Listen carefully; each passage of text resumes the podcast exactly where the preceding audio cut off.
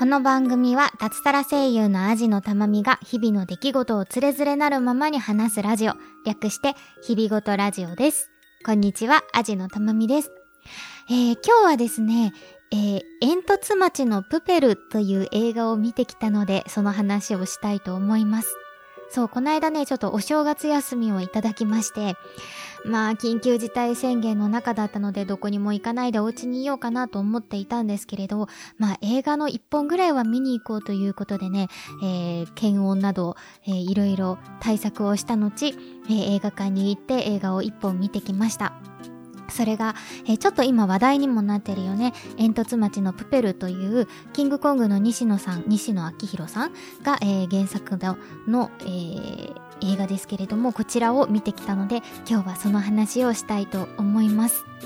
ね、なんかこの映画ってもちろんこの作品自体はそうだけどその背景とかがねとっても面白い映画なのでその辺の話もちょっとしていきたいなと思っております今回もどうぞお付き合いください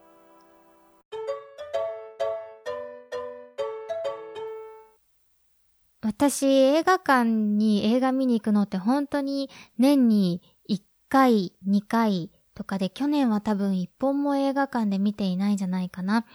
ていうぐらいで、本当に、あ、あれ見たわ、去年。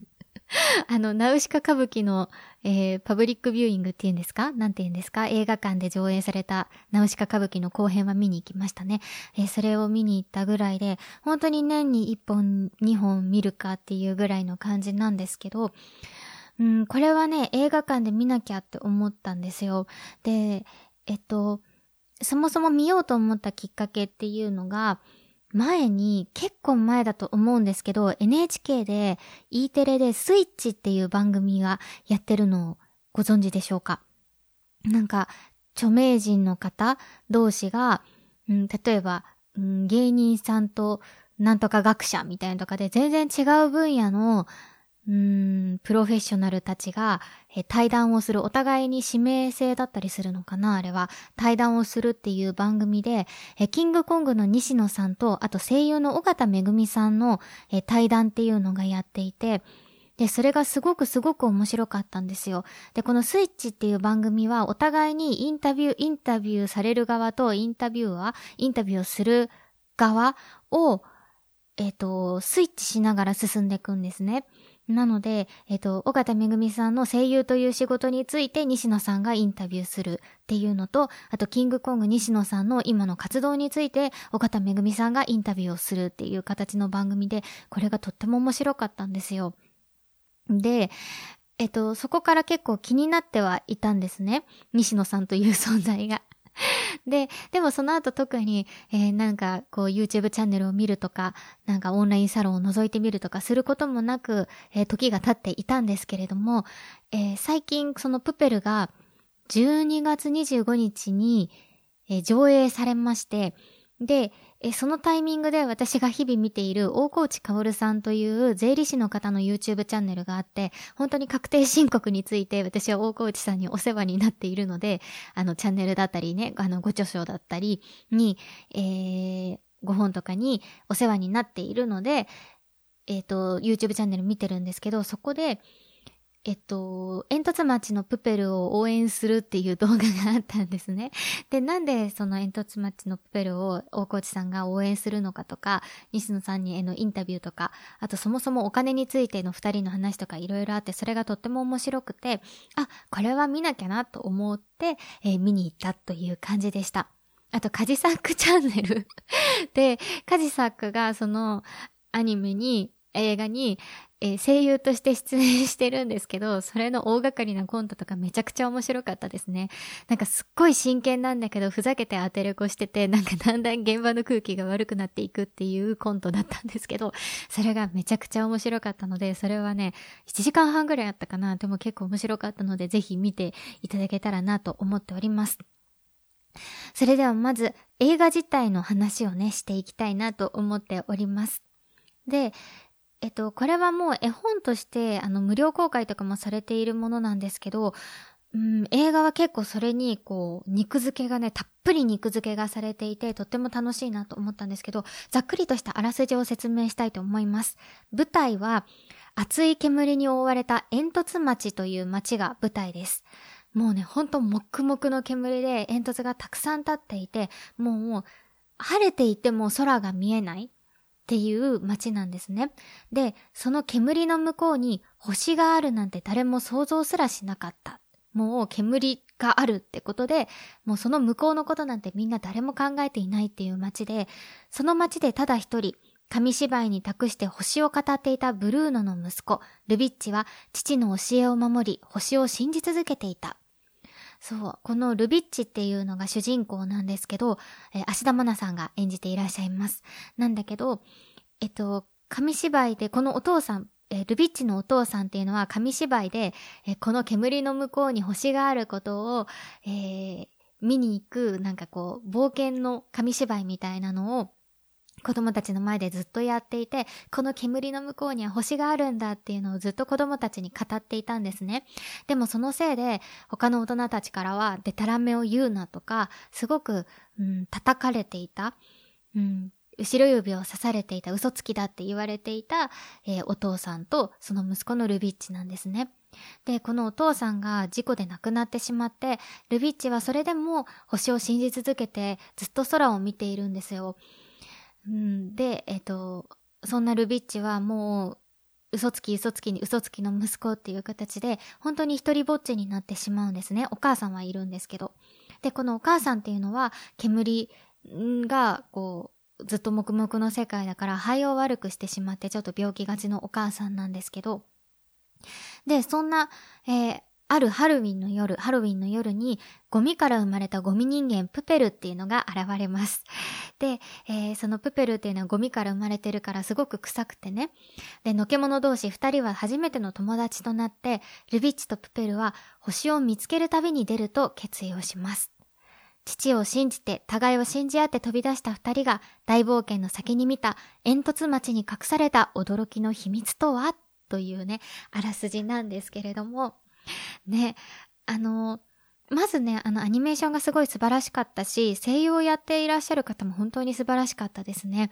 芦田愛菜ちゃんもね、もちろん良かったし、小池栄子さんのお母さんもすごい良かったです。あと、そのお父さんのブルーノっていう紙芝居屋さんの声を立川志の輔さんがやってらっしゃるんだけど、なんかその映画の中でものすごく盛り上がるシーンがあるんですけど、そこがもうほぼ、しのすけさんの語りで進んでいくんですよ。そこが本当に良くって、そこは本当に見てほしいなって思いました。他のアニメだと多分この演出はしないなと思って。その、しのすけさんの語りでもこれね、ほんと落語家さんだからっていうのもあるけど、なんか演出としてもすごい良かったなと思って。このね、本当語りだけで進んでいくシーンがあって、そこはね、ぜひ見てほしいなと思いました。あと、うんと、この面白いなと思ったのが、煙突町の秘密っていうのがさっきあらすじでも出てきたんだけど、なんでこんな風に煙が黙々なのか、うん、煙で分厚い煙があるのかっていう、で、えっと、その先を見ようとした人は、えー、迫害されてしまうのか、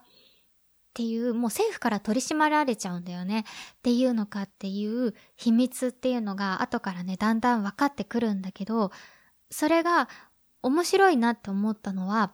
その敵、いわゆるこの作品の中では政府ですけど、その煙突町の政府側、国ですけど、うん、それが、ある意味完全に敵ではないんですよ。敵っていうか、うん、悪ではないんですよ。政府も理由があってみんなを守るために煙突町に煙を焚いているんですね。なので、これがもし、うん、完全に悪だったら、その悪を倒す物語なんだけど、そうじゃないんですよ。敵には敵なりにみんなを守るために、えー、煙突から煙を焚いている。なんかちょっと最近で言うと進撃の巨人とかもそうですよね。悪にも悪の正義があるみたいな ところで、だから悪を単純に倒す物語じゃなくて、これがその政府が作ったみんなを守るための安定を壊して、うん、新しい未来に挑戦する物語になってるところがすごいグッときましたね。そう、それはみんなを守るためなんだけど、そのせいでルビッチはその先の星も見られないし、そこにある素敵な美しい星っていうのの存在を民衆は知ることすらできないし、信じてすらいない。うん、でもその煙は民衆を守ってもいるっていうその構図が結構グッときちゃいましたね。だから作中でルビッチは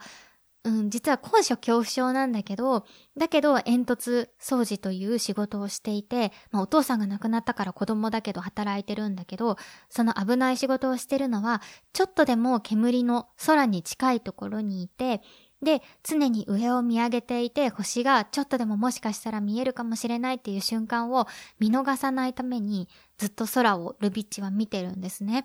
ていうのは、チャンスっていうのは本当に一瞬かもしれなくて、それを逃さないためには、ちょっとでも高い位置でずっと上を見ていなきゃいけないっていうルビッチの考え方で、それはね、お父さんから教わったことなんですけど、だから怖い思いをしてでもずっと上を見ているんですね、ルビッチっていう存在は。もうそこも結構グッときちゃって。うーん、なんか、そういう悪を倒す物語じゃなくて、うん、未来に挑戦する物語になっているところが、えー、とってもこの作品見ていて面白かったなと思いました。うん、大人が見てもそんな風に楽しめるし、うん、なんか子供が見てももちろん大冒険として 楽しめる物語なので、うん、幅広く楽しめる作品だなと思いました。さてさて、ここからはね、あの、この作品の背景の話になるんだけど、うんとね、もし背景を知らずにこの作品を見たとしても、さっき話したように、えっ、ー、と、今まで前半で話してきたような話になって、とても本当に面白かったし、見てよかったなっていうものなんだけど、うーん、この作品が背負っているもの、背負ってしまっていると言ってもいいのかな、るものがなんかそれだけじゃないところが、うん、やっぱり面白いところかなと思っていて、で、この作品っていうのは、そのキングコングの西野さんが今までにない作り方で作っていた映画なんですね。作品なんですね。で、えっと、革命のファンファーレという本に、えっと、詳しくは書いてあるんだけど、それがね、すごい面白くて、えっと、クラウドファンディング、よくね、あの、今も話題になってますけど、クラウドファンディングにしたりとか、あと絵本って今まで一人で書くしかなかったんだけど、それを分業制にしたりとか、あと出版社からだけじゃなくて、個人でも売ったりとか、あと内容を無料公開したりとか、うん、いわば既存の枠をこう、なんだろうな、こう壊して壊して作り上げていった作品なんですね。で、うんとね、この無料公開のところとかとっても面白くって、無料公開したらネタバレになってしまってみんな買わないっってね、なるけど、そもそも絵本っていうのは、お母さんが子供に読ませたいと思って買うものだから、そもそもネタバレして、これでよか、これが良いって思ったものしか 買われないんだって。まあ本当にそうだよね。だから絵本業界っていうのはとっても入れ替わりが少なくて、今でも自分が子供の時に流行っていた、例えばスイミーとか、腹ペコ青虫とか、そういう本当にずっと読まれている作品がずっと読まれている。だからお母さんがちょっと通勤中にとか家事の合間にとかネットで無料の試し読みで最後までネタバレして、あ、いいなって思ったら購入してもらえるとか、あと、うん、無料公開はそんな話でしたね。あとはなんか、絵画展絵画展をすることで、その絵画、原画展か。原画展をすることで、その原画展のお土産として絵本が売れるっていう話とか、すごく面白かったですね。っていうので、いわばこう、絵本は一人で作って、で、何部以上売れないと出版してもらえないから、すごくその新規参入が難しい世界っていうのを、こう、枠を壊して作り上げていった作品なんですね。で、そういうふうに多分この映画自体も映画自体の売り方っていうのも既存の映画の売り方と全然違うから、そのせいですごくバッシングされている、うん、叩かれているっていうんですかね。叩かれているっていう、えー、表現、えっ、ー、と、ことが起きていて、今もね、ちょっとその片鱗はあるなと思って、例えば、プペルを80、何十回だっけ ?60 回 ?80 回も見るみたいな人がいて、なんかもう宗教みたい気持ち悪いみたいなところでなんか叩かれるっていうか、うん、揶揄されていたりとかするんだけど、まあね、うん、じゃあその60回見る人が素晴らしいのかっていうと、私はそこまでは思えないんだけど、でもきっと一人で何十回も見るみたいな人にはきっとその人なりの理由があってやっていると思うんだけど、まあその理由の部分じゃなくて、その表面的な部分だけ切り取られてしまうのはちょっとかわいそうだなと思うし、これだけこうね、コミュニティだったり西野さんの周りにいる人がいっぱいいっぱい増えてきたら、いろんな人がいるから、それが西野さんのうん、思っていたこととかからずれていったりとか、何か違うことが起こったりするのもしょうがないのかなっていうのもちょっと思いました。うん、だからまあ、うーん、まあその辺はね、ちょっと、うん、置いときたいなと思うんですけれども、とても、うん、この短い時間じゃ話せないような話だと思うから。で、そんな中で自分、私がこの映画見ようって思ったのは、あのね、この映画だったり、その西野さん自体、自身が目指してる世界とか世の中っていうものをとても支持したいなって思ったからなのね。そう、なんか、うーん、こう、挑戦する人が悪く言われたりとか、無理だってこう否定されたりしないっていう世界を支持したいなって私は思って、うん、なんか、なんだろうな。例えば私も、えー、社会人にとして会社員として働き始めてから今の声の仕事を目指し始めたんだけど、もうそもそもそれを目指してるってことすら友達に言うのも怖くて、否定されたら嫌だなと思って。で、まあ言った友達もいたんりもしたんだけど、こう趣味ならいいんじゃないとか、親にも言われたんだけど、趣味でやるんだったらいいんじゃないって言われたりとか、あと今更無理だよとか、あとこの作品に出たいっていう夢があったんだけど、あとちょっとその夢が大きすぎるよって言われたりとか、うん、これはね、なんと、まあ、あの、叶えることができたんだけど、でも当時は無理だよっていうことがすごい言われて、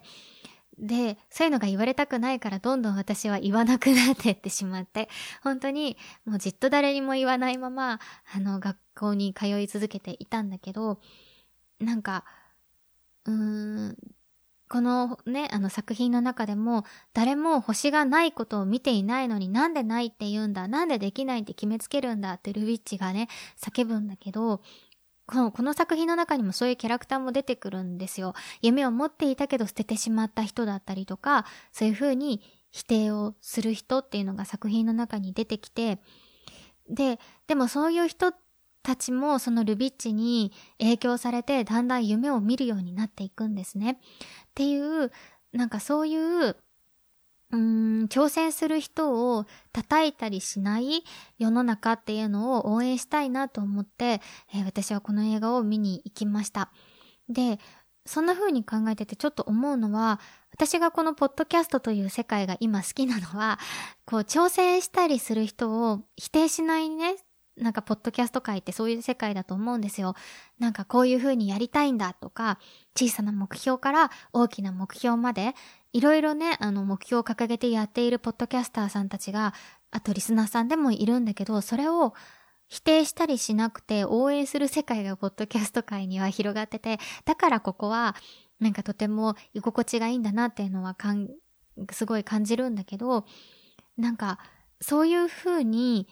日常のオフラインでの世界もそういう風になっていったらいいなって思うんですね。うん、なんか、そう、お互いに応援できる世界になっていったらいいなと思って、でも、うーん、それを実現していく方法が 私は まだわからないから、その小さな、こう、うん、小さな小さな、うーん、一歩かもしれないけど、このプペルという作品を私も見に行って、えっと、世の中にこうやって感想を発信したりとか、ちょっとちょっとほんのちょっとだけど興行収入に貢献したりとかすることで一人でも多くの人にこの映画が目に入ったらいいなと思って見に行きました。そう、なんか、まずは、うん、自分が誰かが何かを挑戦することに対して否定しないところからだし、あと、まずは自分が何かやりたいことだったり、夢を持って挑戦するところかなと思いました。なのでぜひ皆さんもね、このプペルという作品を見て、えー、共感したならば、えー、何かに挑戦したりとか、誰かの挑戦を否定しなかったりとか、っていう風にね、していったらいいんじゃないかなっていう風に思いました。長くなりましたが、えー、私がプペルをなんで見に行ったかっていうのと、作品自体の感想の話をしてきました。今回もお付き合いありがとうございました。アジのたまみでした。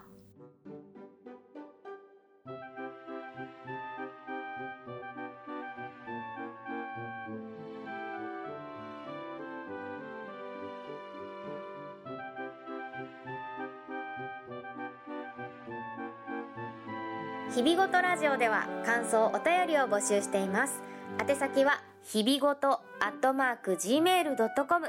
hibigoto アットマーク gmail.com またはブログのメールフォームからもどうぞ。ツイッターハッシュタグひらがな4文字で日々ごとでもお待ちしております。最後までお聞きいただきありがとうございました。